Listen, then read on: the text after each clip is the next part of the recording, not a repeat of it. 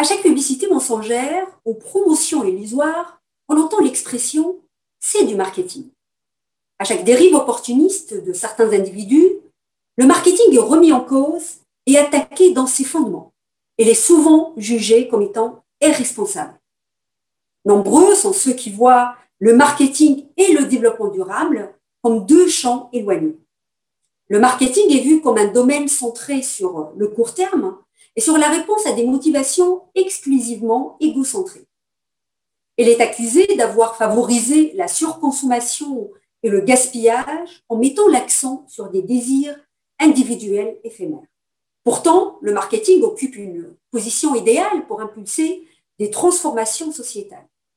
Il est incontestablement le domaine qui est le plus en capacité de développer des marchés. Dès son origine, le marketing s'est placé comme support d'une relation entre l'entreprise et ses clients. Notre ouvrage, Le marketing au service du développement durable, repenser les modèles de consommation, vise à répondre à ces réserves sur la légitimité du marketing à prendre en charge les questions environnementales et sociales.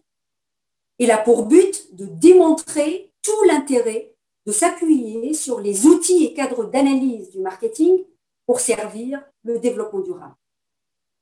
Les 14 chapitres proposés couvrent cinq thématiques complémentaires. Le rôle du consommateur dans la mouvance verte, le gaspillage, la communication responsable, l'efficacité des réglementations environnementales et sociales, et enfin la question de la digitalisation et la technologie 4.0 comme moteur de la consommation responsable. Je développerai ici trois illustrations qui soutiennent l'idée selon laquelle le marketing et le développement durable peuvent s'entremêler pour servir à un, but commun, celui d'encourager la mouvance verte. Premièrement, le marketing aide à comprendre euh, les freins aux pratiques écologiques. De par son intérêt pour l'étude du comportement du consommateur, le marketing apporte une véritable compréhension des sources de valorisation d'une consommation écologique. En même temps, il offre une analyse des sources de réticence des individus, y compris les freins les plus profonds.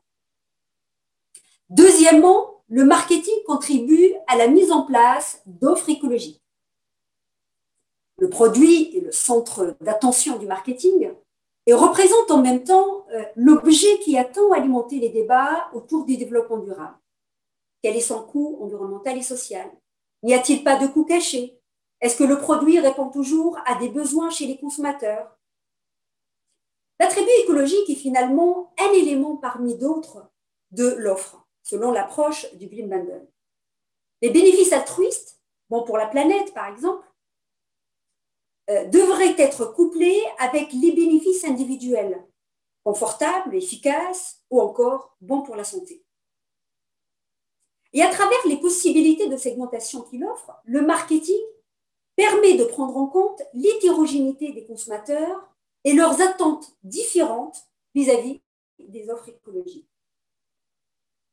Troisièmement, le marketing a le pouvoir de promouvoir les offres et pratiques écologiques. La communication est l'un des éléments clés du marketing. Identifier les thèmes sur lesquels il y a un intérêt à communiquer, la tonalité avec laquelle euh, il faudrait diffuser le message, ainsi que le canal de communication à privilégier.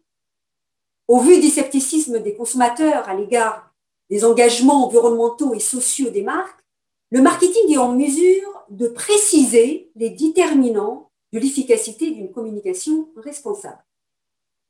Notre ouvrage montre finalement combien le rapprochement entre les deux champs, marketing et développement durable, est nécessaire.